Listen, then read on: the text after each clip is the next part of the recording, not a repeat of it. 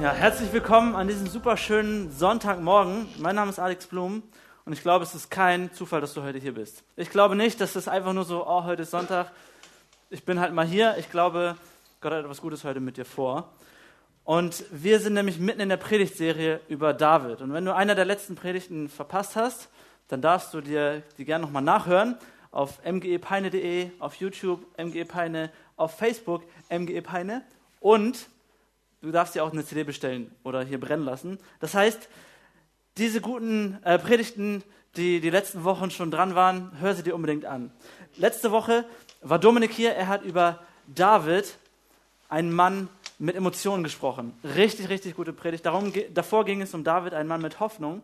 Und wir haben schon so festgestellt, David ist ein Typ, von dem können wir lernen, wie man sich absolut nicht verhalten sollte. Und von dem können wir lernen, wie es genau richtig ist. Also so beide Seiten.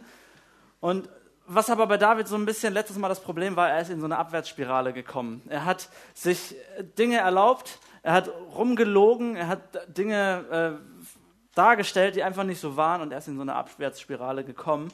Und ich glaube, uns geht das auch manchmal so. Wir kommen in so eine Abwärtsspirale und heute wird David am Ende der Story, die wir gleich durchgehen, gerettet von einer Frau. Okay? Das ist nicht schlimm, das ist sehr gut. Und wir wollen heute lernen, ein Mann, David, ein Mann mit Verletzungen. Okay? Das heißt, wir werden gleich sehen, David ist ein Mann, der einfach verletzt ist. Und ich lade dich ein, dich damit zu identifizieren. Vielleicht hast du auch solche Verletzungen in deinem Herzen. Aber vorher habe ich eine Regel für euch. Ehrlich, nee, um es anders zu sagen, diese Regel, die haben wir alle. Und zwar die goldene Regel. Okay, die goldene Regel, was du nicht willst, dass man dir tut, jeder kann es zu Ende führen, das fügt auch keinem anderen zu. Ich dachte immer, früher war ich bei den Pfadfindern, ich dachte immer, die Pfadfinder, wow, die sind richtig cool, die haben sich so eine richtig coole goldene Regel ausgedacht die ist so, da steckt alles drin, bis ich dann festgestellt habe, okay, es kommt aus der Bibel, ist richtig, aber das ist international, das ist so ein Ding, was jeder hat, was, was du weltweit kennst, was du nicht willst, dass man dir tut, das fügt auch keinem anderen zu. Es kommt nach wie vor aus der Bibel, ist absolut richtig, aber jeder kennt diesen Standard. Mit anderen Worten formuliert, so, behandle andere so, wie du von ihnen behandelt werden willst um das so ein bisschen deutscher auszudrücken oder verständlicher, behandle andere so, wie du von ihnen behandelt werden willst. Die Realität allerdings ist häufig eine andere. Und zwar behandle andere, du, behandle andere so, wie du von ihnen behandelt wurdest. Okay? Dir ist irgendwie was passiert und du haust zurück. Dir hat, ist jemand komisch gekommen und du behandelst ihn genauso. Du pumpst ihn an oder, oder bist komisch, bist gemein oder sowas. So ist eigentlich die Realität. Ne? Nicht behandle andere so, wie du behandelt werden möchtest, sondern so, wie du behandelt wurdest, so behandeln wir andere. Schlimmer und wahrscheinlich noch realistischer, behandle andere so, wie du von Dritten behandelt wurdest. Ein kurzes Beispiel. In der Schulzeit war es schon so, wenn wir irgendwo in der Schlange standen, keine Ahnung, beim Kiosk oder so, und hinter mir haben die Leute gedrängelt, dann dachte ich innerlich so, oh, was für ein Dummkopf, warum drängelt der so? Das nervt voll, kann er nicht warten? Und als er es dann geschafft hatte, vorzudrängeln, durchzudrängeln, dann war so der erste Gedanke, ha, jetzt zeige ich es ihm zurück und drängel den auch so. Also behandle andere so, wie du von Dritten behandelt wurdest. Gib es einfach zurück. Wenn Leute, heute beim Autofahren geht das immer noch so. Große Landstraße, es ist dunkel, jemand fährt da irgendwo zwei Kilometer weiter hinter dir und hat Fernlicht an und du denkst so, warum um alles in der Welt hat der immer noch Fernlicht an? Und er kommt immer näher und drängelt und drängelt. Und sobald er vorbeigezogen ist, denke ich innerlich so, ja, jetzt könnte ich es ihm gleich machen, jetzt könnte ich gleichziehen, jetzt könnte ich es ihm zurückzahlen. Das ist so eine Tendenz, die wir in uns haben, dieses Gleichziehen, dieses Gleichmachen, dieses, ah, der hat das mir getan, also tue ich es ihm zurück. Das Problem an diesem Gleichziehen ist, wir werden den Leuten gleich, die wir eigentlich gar nicht mögen. Oder wir, nehmen das, wir machen das Verhalten nach, was wir eigentlich bei dem anderen richtig doof fanden und wenden das jetzt wiederum bei dem nächsten an. Das Problem ist, dass wir ganz ähnlich handeln wie diejenigen, die wir eigentlich gar nicht mögen oder deren Verhalten wir gar nicht mögen. Heute soll es aber um David gehen. David ist in genau so einer Situation, wo er gleichziehen will. Wir haben schon gehört, David ist der Riesentöter, David ist derjenige, der über Nacht zum Superstar geworden ist, der Held der Nation, aber auch letzten Sonntag haben wir mitgekriegt, David ist ausgestoßen. Er ist so ein Outlaw. Er, ist, er wird verfolgt von seinem Schwiegervater, der gleichzeitig sein König war und auch äh, ist er auf der Flucht vor den, vor den natürlichen Feinden von Israel, den Philistern. Und er ist in so einer Bredouille. Er flieht und flieht und ist die ganze Zeit nur in Schwierigkeiten. Und wir werden gleich ähm, 1 Samuel 25 zusammen lesen. Das wird ein ziemlich langes Kapitel und wir werden lesen es zusammen. Das heißt, für alle, die sagen, ach, eigentlich ist es so meine Gewohnheit, einmal am Tag ein Kapitel durchzulesen, heute helfe ich dir dabei. Ich lese es dir vor, du darfst mitlesen. Ähm, und ich möchte ein paar Dinge herausstellen. Wir lesen fast die ganze Geschichte und ab und zu werde ich ein bisschen was erklären. Ich lade dich ein, wachsam und aufmerksam dabei zu sein, wenn es darum geht, David ein Mann mit Verletzungen. Ich fange an, 1 Samuel 25 ab Vers 2. Es war aber ein Mann in Maon, der hatte sein Gewerbe in Kamel. Und dieser Mann hatte ein sehr großes Vermögen und besaß 3000 Schafe und 1000 Ziegen. Und er ließ gerade seine Schafe in Kamel scheren. Und der Name dieses Mannes war Nabal. Der Name seiner Frau aber war Abigail. Und sie war eine Frau von gesundem Verstand und schöner Gestalt. Der Mann aber war hart und boshaft in seinem Tun. Und er war ein Kalebiter. Vers 4.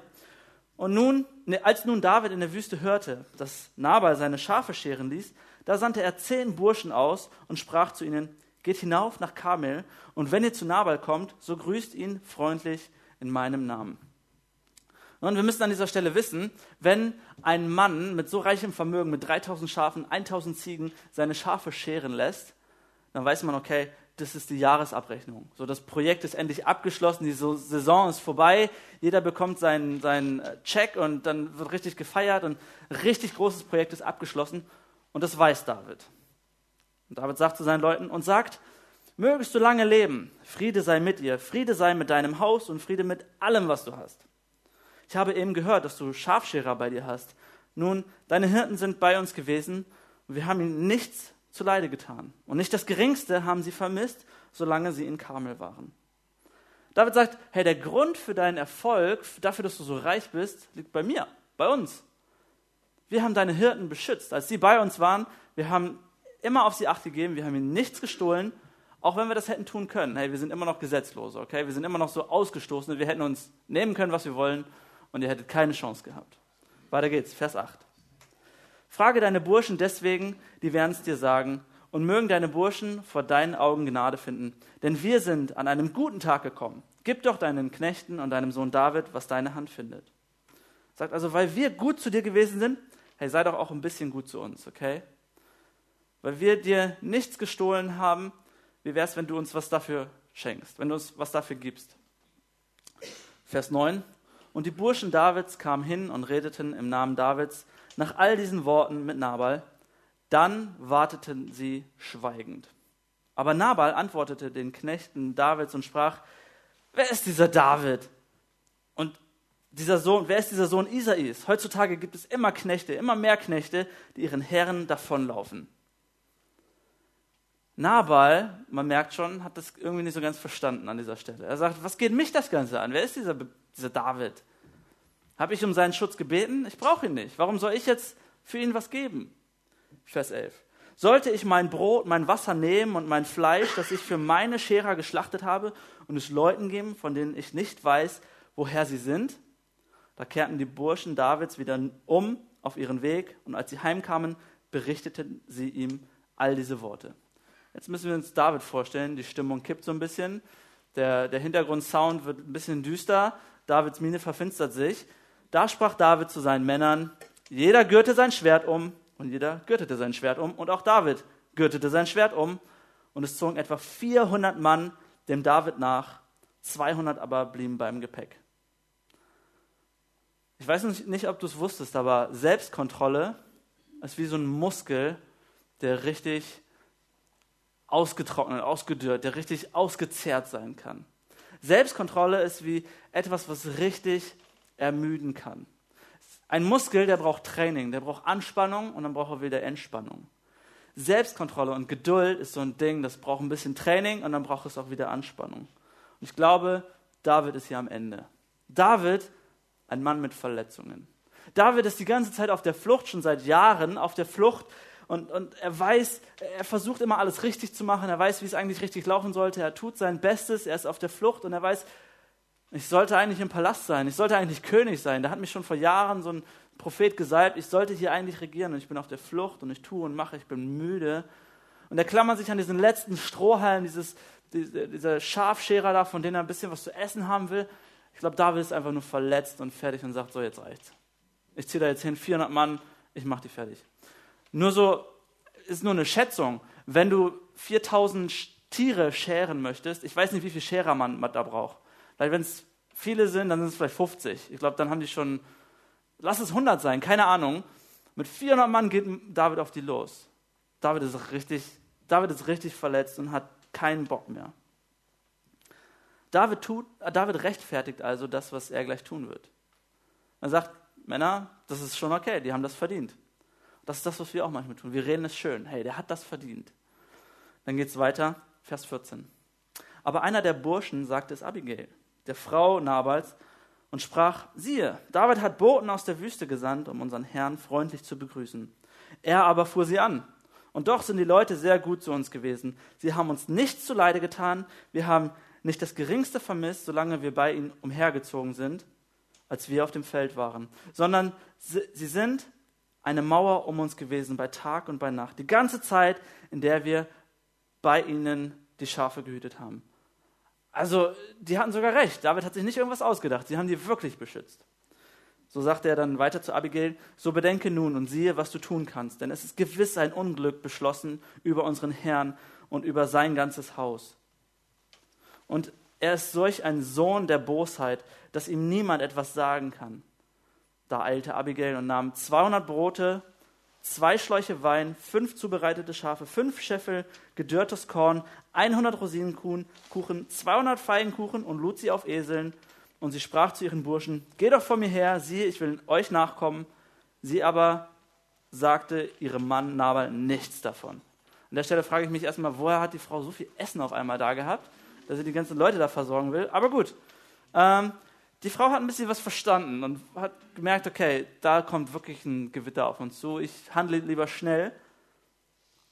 Vers 20. Und es geschah, als sie auf dem Esel ritt und im Schutz des Berges hinabzog, siehe, da kam David und seine Männer herab, ihr entgegen, und so begegnete sie ihnen.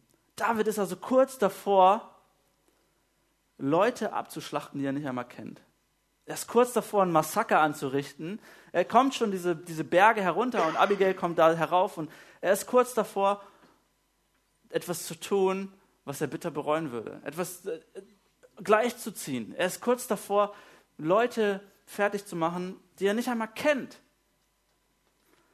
David aber, Vers 21, David aber hatte gesagt, für wahr, ich habe alles, was diesem da in der Wüste gehört, umsonst behütet sodass nicht das Geringste verloren gegangen ist von allem, was ihm gehört. Und er vergilt mir Gutes mit Bösem. Er vergilt mir Gutes mit Bösem. David erklärt seinen Leuten, hey, das, was wir gleich tun werden, das haben die verdient. Es ist okay. Er vergilt mir Gutes mit Bösem, also werde ich Böses mit Bösem vergelten. Vers 22. Gott tue solches und füge noch mehr den Feinden Davids hinzu, wenn ich von allem, was dieser hat, bis zum hellen Morgen auch nur einen übrig lasse, der männlich ist. Das sagt David. Als nun Abigail David sah, stieg sie rasch vom Esel, fiel vor David auf ihr Angesicht, neigte sich zur Erde. Nun, an dieser Stelle müssen wir wissen, David ist immer noch ein Gesetzloser, okay? Er ist nicht wirklich König und sie neigt sich vor ihm nieder. Was hat das zu, zu bedeuten? Sie, er ist ein Outlaw, er ist gerade dabei, ihren Mann umzubringen und sie kniet sich vor ihm nieder. Ich glaube, was uns das sagen kann, ist, sie behandelt David so, als wäre er schon der Mann, den sie in ihm sieht. Sie behandelt David so, als wäre er schon dieser König, der einmal kommen soll, der König, der einmal werden soll. Sie behandelt David so, als wäre er derjenige, der einmal werden soll. Das ist nicht Manipulation, sondern sie schaut in die Zukunft. Sie schaut an dem vorbei, was in der Realität gerade passiert vorbei an, der, an dem aktuellen Geschehen in die Zukunft. Sie sieht das Potenzial in David. Sie weiß, er ist eigentlich dieser gesalbte König. Er soll, er soll einmal regieren. Also verhalte ich mich auch so. Vers 24. Und sie fiel ihm zu Füßen und sprach, ach, mein Herr, auf mir sei diese Schuld. Und lass doch deine Magd vor deinen Ohren reden und höre die Worte deiner Magd. Sie übernimmt die Schuld hier für ihren Mann das steht dort. Ach, mein Herr, auf mir sei diese Schuld. Sie hat überhaupt nichts damit zu tun, aber sie sagt, hey, das, okay, lass mich schuldig daran sein. Und zweitens, Sie ist gar nicht seine Magd. Sie ist eine wohlhabende, schöne, schlaue Frau und macht sich zu, sein, zu seiner Magd. Okay? Irgendwas führt sie im Schilde. Vers 25. Mein Herr, achte doch nicht oft den Mann Bileals, den Nabal, denn er ist, wie sein Name heißt, Narr ist sein Name. Und Narrheit ist bei ihm. Ich aber, deine Magd, sie bezeichnet sich wieder als, ihre, als seine Magd, habe die Burschen meines Herrn, die du gesandt hattest, nicht gesehen. Nun aber, mein Herr, so wahr der Herr lebt, also so wahr Gott lebt und so wahr deine Seele lebt, der Herr, Gott, hat dich daran gehindert zu kommen, um Blut zu vergießen und dir mit eigener Hand zu helfen. So sollen nun deine Feinde und die, welche meinem Herrn übel wollen, also dir, David, übel wollen, werden wie Nabal. Sie sagt, du willst nicht ernsthaft das tun, was du gerade tun willst, oder? Das ist nicht dein Ernst. Du weißt selbst, was richtig ist, du weißt selbst, was gut ist, und ich halte dich hier ab. Du, Gott hat mich gesandt, dich zu beschützen. Gott hat, dich, hat mich gesandt, dich davor zu bewahren. Und Vers 27, hier ist nun die Gabe deiner Magd. Äh, hier ist nun die Gabe, die deine Magd meinem Herrn hergebracht hat. Gib sie den Burschen, die meinem Herrn nachfolgen. Vergib doch deiner Magd die Übertretung, denn der Herr, Gott, wird gewiss meinem Herrn, also dem David, ein beständiges Haus bauen, weil mein Herr, David, die Kriege des Herrn, also Gottes Kriege, führen wird. Und nichts Böses soll an dir gefunden werden, dein Leben lang. Sie spricht also wieder in diese Zukunft von David. Sie sagt, hey, du bist doch derjenige, der eines Tages die Kriege für Gott führen wird. Du bist doch derjenige, der König sein wird. Sie, sie weiß genau, sie spricht in diese Zukunft und sie hat, hat etwas Besseres vor Augen. Und jetzt, jetzt kommt es spannend. Vers 29. Und wenn sich ein Mensch erheben wird, um dich zu verfolgen und nach deinem Leben zu trachten, so sei das Leben meines Herrn, also das Leben Davids, ins Bündel der Lebendigen eingebunden bei dem Herrn, bei Gott, deinem Gott. Aber das Leben deiner Feinde schleudert er mitten aus der Schleuderpfanne. Nun, wenn man sich das ein bisschen anguckt, dieses Bündel der Lebendigen im Hebräischen, dann ist die Bedeutung, die wir für heute haben, so ein, so ein Sack mit Wertsachen. So ein, so ein Beutel, den die Hirten vielleicht hatten, wo sie all ihre Wertsachen drin aufbewahrt haben. Oder so ein Portemonnaie. Etwas, wo man einfach seine Wertsachen drin aufgehoben hat. Das bedeutet dieses Bündel der Lebendigen. Okay? Es ist wie so eine Tasche Gottes. Dein Leben soll sein wie in einer Tasche Gottes. Vielleicht wie in einer, wie in einer Handtasche einer Frau. Ich weiß nicht, ob du das kennst, wenn du verheiratet bist oder so und deine Frau sagt, hey, das und das ist in meiner Handtasche. Mir geht es dann so, ich gehe so langsam auf Abstand, muss einmal schlucken und sagen, ich kann, da, ich kann da nicht rangehen, ich kann da nicht reingucken. Mach du das, ich fühle mich nicht stark genug nimm, nimm du das, was du auch immer brauchst oder was ich brauche, aus deiner Handtasche. So ähnlich ist es mit Gottes Handtasche. So sehr verstaut wie ein Autoschlüssel in der Handtasche einer Frau ist dein Leben in diesem Bündel Gottes, in, in Gottes Handtasche. Okay, das ist vielleicht das Bild, was wir so ein bisschen gebrauchen können. Sie sagt, David, dein Leben ist sicher bei Gott. Aber das Leben deiner Feinde, und jetzt spricht sie in seine Vergangenheit. Das sei wie in einer Schleuderpfanne. Klingt ein bisschen komisch. Wie in dieser Schleuder, die David benutzt hat, als der Goliath gekillt hat.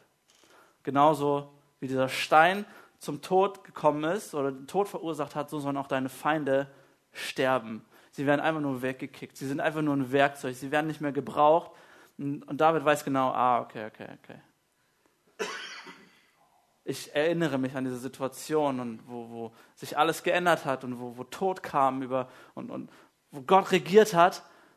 Gott hat das Ganze, Gott hat diese Situation in meiner Hand, in, in seiner Hand. Ich bin bei Gott sicher und meine Feinde, die sind vor Gott überhaupt nicht sicher. Abigail sagt, welche Geschichte willst du erzählen, David? Worauf willst du hinaus mit dem Ganzen? Was möchtest du eines Tages mal sagen. Ich weiß, du bist verletzt und mein Mann hat sich dumm verhalten, aber welche Geschichte willst du eines Tages erzählen? Eines Tages wirst du König sein. Vers 30 geht es weiter. Und es wird geschehen, wenn der Herr, also Gott, an meinem Herrn David handeln wird nach allem Guten, das er dir versprochen hat und dich zum Fürsten über Israel bestellen wird, so wird es dir nicht zum Anstoß sein, noch zum Herzensvorwurf für meinen Herrn, dass er ohne Ursache Blut vergossen und dass mein Herr sich selbst geholfen hat. Wenn nun der Herr, Gott, meinem Herrn, also David, wohltun wird, so gedenke an deine Magd. Abigail sagt, ich glaube, du wirst deine Meinung ändern. Es wird ganz anders ausgehen, als du das hier gerade planst. Es wird sich so einiges ändern. Und was, was dort auch steht, ist, hey, David, es wird zum Anstoß, also wenn du König bist, dann wirst du dich zurückerinnern und dir wird es zum Anstoß sein. Du wirst genau wissen, okay, das war ein Fehler, das war nicht gut, das war nicht richtig. Ich glaube, du wirst deine Meinung ändern. Oder willst du wirklich so eine Geschichte erzählen, du bist rumgereist und hast Leute abgeschlachtet? Vers 32, da sprach David zu Abigail. Wir kommen zum Ende des Kapitels. Gelobt sei der Herr, der Gott Israels, der dich am heutigen Tag mir entgegengesandt hat.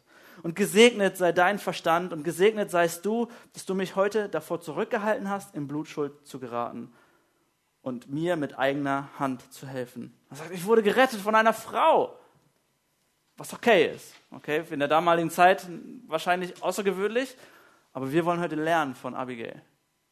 Wir wollen lernen und sagen, wow, Gott hat diese Frau gebraucht. Und David sagt, wow, du bist so schön, du bist so schlau.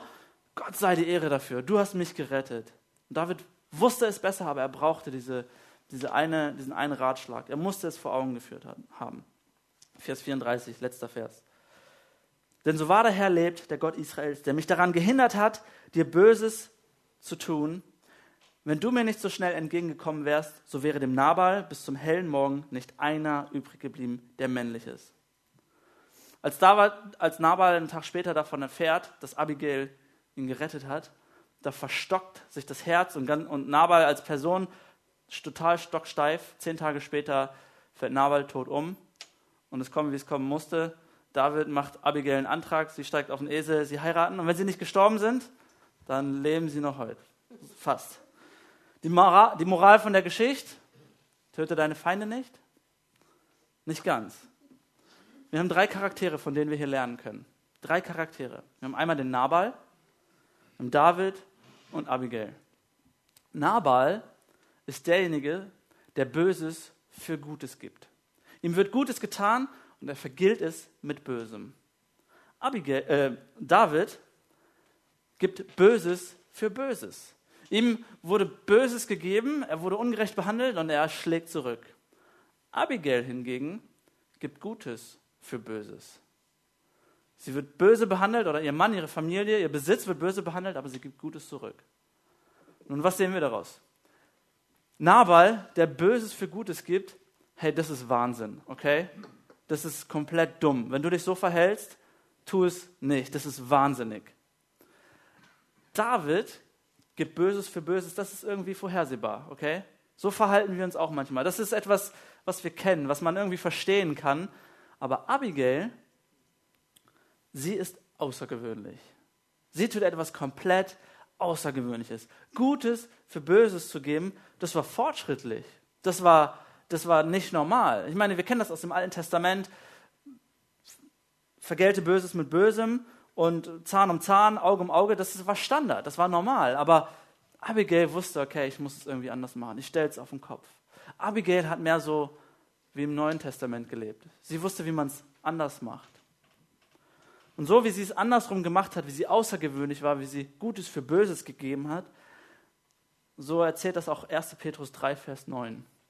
Vergeltet Böses nicht mit Bösem und Beschimpfung nicht mit Beschimpfung. Im Gegenteil, segnet.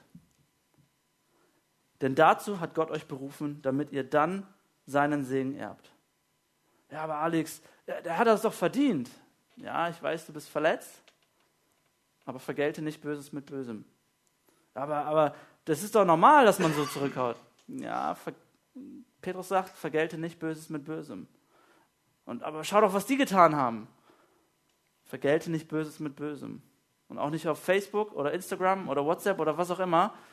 Vergelte nicht Böses mit Bösem. Das ist das, was äh, Petrus uns hier sagt. Mir ist bei dem äh, ein Bild in den Sinn gekommen, das war vor einigen Jahren mal, das ist auf Postkarten viel unterwegs gewesen, das Bild von einem Blumenwerfer. Er ist so vermummt, so verkleidet und eher auf Krawall gebürstet. Und man würde denken, er würde jetzt so einen Molotow-Cocktail irgendwo in eine Hauswand schmeißen. Stattdessen hat er einen Blumenstrauß in der Hand. Ich finde das Bild genial. Weil es so ein bisschen sein, sein Inneres zeigt, so, oh, ich hab, eigentlich will ich nicht. Und trotzdem schmeißt er mit Liebe und mit Freundlichkeit, mit, mit, mit etwas Schönem. Ich weiß nicht, ob ihr wisst, wo dieses Bild aufgenommen ist. Das ist wenige Kilometer von dem Ort entfernt, wo die Geschichte von David und Abigail stattgefunden hat. Das ist wenige Kilometer entfernt von der Grenze zwischen Israel und Palästina. Wo dieses Bild wahrscheinlich noch zehnmal reeller und, und greifbarer wird, wenn man da ist. Gutes für Böses zu geben. Aber dann kommt Petrus und zitiert sogar David. David ist so in seinen, ist älter, er überlegt so sein Leben, geht nochmal durch und hat ein bisschen reflektiert und sagt dann im nächsten Vers, Vers 10, denkt daran, dass es in der Schrift heißt, jetzt zitiert er David, wer sich am Leben freuen und glückliche Tage sehen will, der gebe Acht auf seine Zunge, damit sie nicht, nichts Böses redet und auf seine Lippen, damit kein unwahres Wort über sie kommt. Er wende sich vom Bösen ab und tue, was gut ist. Er sei auf Frieden aus und setze sich mit ganzer Kraft dafür ein. Petrus sagt das. Petrus, der in der ersten Christenheit lebt und es erlebt, wie seine Freunde, seine Glaubensgeschwister, seine Kollegen reihenweise in irgendwelchen Stadien abgeschlachtet werden. Die reihenweise er selbst verfolgt bis sonst wohin und er sagt, ich habe irgendwas, etwas gelernt von, von meinem Herrn, von, von Jesus, nämlich sich vom Bösen abwenden und tun, was gut ist. Petrus hat das von Jesus gelernt. Und auch Jesus sagt in Matthäus 5, Vers 34, äh, 43 und 44, ihr wisst, dass es heißt, du sollst deinen Mitmenschen lieben und du sollst deine Feinde hassen. Ich aber sage euch, liebt eure Feinde und betet für die, die euch verfolgen. Das vielleicht christlichste, was du heute tun kannst, was du diese Woche über tun kannst, ist es, abzulehnen, Gleiches mit Gleichem zu vergelten. Das Christlichste, was du heute tun kannst, ist vielleicht nicht ein nettes Lächeln oder freundlich sein. Das ist irgendwie, als Christ ist, wird das erwartet. Das Christlichste, was du vielleicht heute tun kannst, ist nicht Böses mit Bösem zu vergelten. Nicht gleichziehen, nicht gleich machen. Ich möchte mit drei Fragen diese, diese Predigt so ein bisschen auf den, auf den Punkt bringen und in die praktische Anwendung bringen.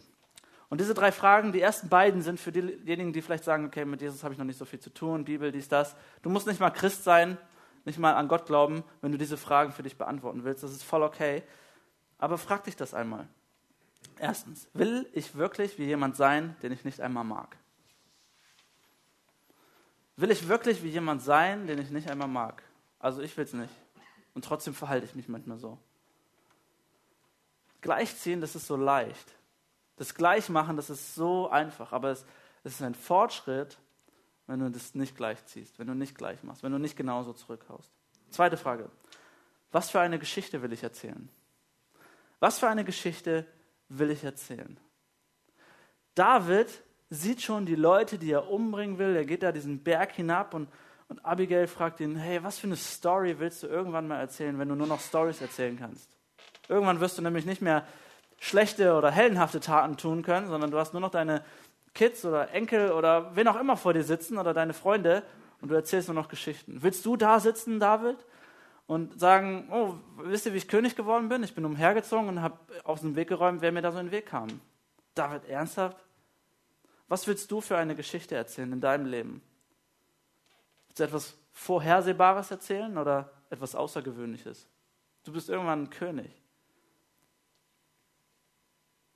Wir können außergewöhnliche Geschichten erzählen, wenn wir uns dazu entscheiden. Das dritte, die dritte Frage richtet sich an diejenigen, die ihr Leben mit Jesus gehen. Die sagen, okay, ich habe mein Leben Jesus anvertraut, ich lebe nach Gottes Maßstäben und wenn Gott mir etwas sagt, dann, dann will ich es auch tun. Das heißt nicht, dass wir es immer schaffen, aber wir haben das Bestreben dazu, okay? Diejenigen, die Jesus nachfolgen, wie würde das für mich aussehen, wenn ich Böses mit Gutem vergelten würde? Wie würde das für dich als Christ aussehen, wenn du Böses mit Gutem vergelten würdest? Wie würde das für deine Eltern aussehen, für deine Kinder, für deine Nachbarn, deine Kollegen? Würdest du einen Unterschied machen? Willst du normal sein oder willst du aktiv etwas anders machen? Nett und freundlich sein ist das eine. So normal sein, das kriegt jeder irgendwie hin. Aber einen Unterschied machen, das ist eine Herausforderung. Ich glaube, nichts zu machen das heißt, jemandem zu sagen, hey, du bekommst jetzt von mir nicht das, was du verdient hast, das können wir vielleicht noch so als Barmherzigkeit bezeichnen. So, das ist barmherzig. Aber etwas Außergewöhnliches tun, wenn dir jemand etwas Schlechtes getan hat, dass du etwas Gutes zurückgibst, ich glaube, das können wir mit Gnade umschreiben. Bei dem einen sagst du so, na okay, ich gebe dir nicht, was du verdient hast, barmherzig. Wenn du dem anderen sagst, ich gebe dir etwas Gutes, was du gar nicht erst verdient hast, das ist gnädig. Und ist das nicht genau die Story, die uns, die uns mit Christus verbindet? Ist es nicht genau der Punkt, wo sich unser Leben mit, mit dem Werk von Jesus Christus verbinden kann? Derjenige, der für so viel Schlechtes von uns so viel Gutes gegeben hat. Gott, der seinen einzigen Sohn gegeben hat für unser Böses, für Tod und Sünde, für unser Versagen, der gesagt hat, naja, ich, nicht nur, ah, ich rechne es dir nicht an, ich bin barmherzig, sondern gesagt hat, ich bin gnädig, ich schenke dir auch noch so viel Gutes obendrauf. Du wirst, du kriegst Vergebung, du, du, äh, du hast eine reine Weste, ist, deine Schuld ist weg, ich nenne dich Gottes Kind, du wirst die Ewigkeit mit mir verbringen. Das ist Gnade. Das ist das, wie sich unsere Geschichte damit verbindet. Das Christsein auszu, auszuleben bedeutet, dass du deinem Gegenüber etwas gibst, was er nicht verdient hat. Böses mit Gutem zu vergelten, das ist nicht normal, sondern das ist außergewöhnlich. Und ich glaube, dazu sind wir berufen. Und auch, ich glaube, auch das wird uns letztendlich erst frei machen. Böses mit Bösem zu vergelten, hey, dann hat dich jemand gefangen. Wir haben letzte Woche eine Hammerpredigt gehört, wenn Emotionen gekidnappt werden, wenn wir in so einem Flugzeug sitzen und unsere Emotionen werden, werden entführt. Das ist es, wenn du Böses mit Bösem vergiltst. Okay? Aber du bist erst dann wirklich frei, wenn du außergewöhnlich bist, wenn du deine Emotionen überwindest und Gutes für Böses gibst. Und ich weiß, wir sind manchmal wie so dieser, dieser David auf dem Esel, gehen irgendwie die, die Wege lang und merken, okay, da ist ein Schlachtfeld, da ist eine SMS, die will ich jetzt loswerden, weil ich so angenervt bin. Da ist eine E-Mail, die ich jetzt schreiben will, weil es einfach reicht. Und, und wir sind da, du hast schon alles in Gedanken formuliert, aber der einzige Weg daraus ist, dass du Gutes zurückgibst. Der einzige Weg daraus ist, dass du Gutes zurückgibst. Ich lade dich ein, dieses Bild dir einfach nochmal vor Augen zu führen. Und wir haben ähm, wieder so ein Predigt-Outline, wo du auch deine nächsten Schritte gehen kannst. Ein bisschen reflektieren, was, was, wie will ich mich verhalten? Wie habe ich mich vielleicht schon verhalten? Ich lade dich ein, das einfach durchzugehen und zu überlegen, okay, David und Abigail, die würden beide sagen, hey, schreib keine vorhersehbare Geschichte. Schreib keine vorhersehbare Geschichte, schreib eine außergewöhnliche Geschichte. Mach etwas Besonderes, mach es, mach es irgendwie anders. Vielleicht sitzt der eine oder andere jetzt hier und denkt sich so, ja toll, Alex. Weißt du, für dich ist das einfach. Du stehst da vorne, predigst das, gehst nachher nach Hause, schönes Essen, hast deinen Tag so, aber du kennst, du kennst meine Familie gar nicht. Du kennst meine Kinder gar nicht, wie die mit mir umgehen. Du kennst meine Kollegen gar nicht. Hast du schon mal mit meinen Nachbarn gesprochen? Du würdest auch nicht immer Gutes dem geben. Ich, ich kenne deine Situation nicht, aber das ist es manchmal, wie, wie man so sich das vorstellt. Und ich möchte dir sagen, das, was ich hier gerade gesagt habe, das soll nicht in meiner Autorität sein. Ich möchte das ist, wir haben es gelesen, das ist Gottes Autorität. Es ist die Bibel, die das sagt. Es ist Jesus, der das vorgibt. Und das ist unser Auftrag. Okay, wir stehen da alle drunter. Das ist nicht einfacher für mich als für euch. Und das Zweite ist, um alles in der Welt möchte ich keine Moral predigen. Wenn das hier eine Moralpredigt wäre, du sollst und du müsstest und so müssten wir uns verhalten, hey, dann wäre ich der Erste, der, der Buße tun muss und der sagen muss, ich, ich kann das nicht. Aber ich möchte uns einladen, dass wir das im Glauben annehmen, was Jesus für uns getan hat. Er hat so viel Gutes für uns gegeben, für unser Böses. Und das befähigt uns und wir können glauben und sagen, Jesus, bitte hilf mir. Der Glaube befähigt uns, diese Dinge zu tun. Nicht unsere Kraft, nicht deine Moral. Hey, du kannst Disziplin anwenden, wirst ein paar Tage, Wochen gut sein, sehr gut. Aber Jesus ist es, der unser Herz verändert. Aus Glaube können wir das tun, Böses mit Gutem vergelten. Wie würde deine konkrete Situation aussehen, wenn du Böses mit Gutem heimzahlst? Ich möchte für uns beten.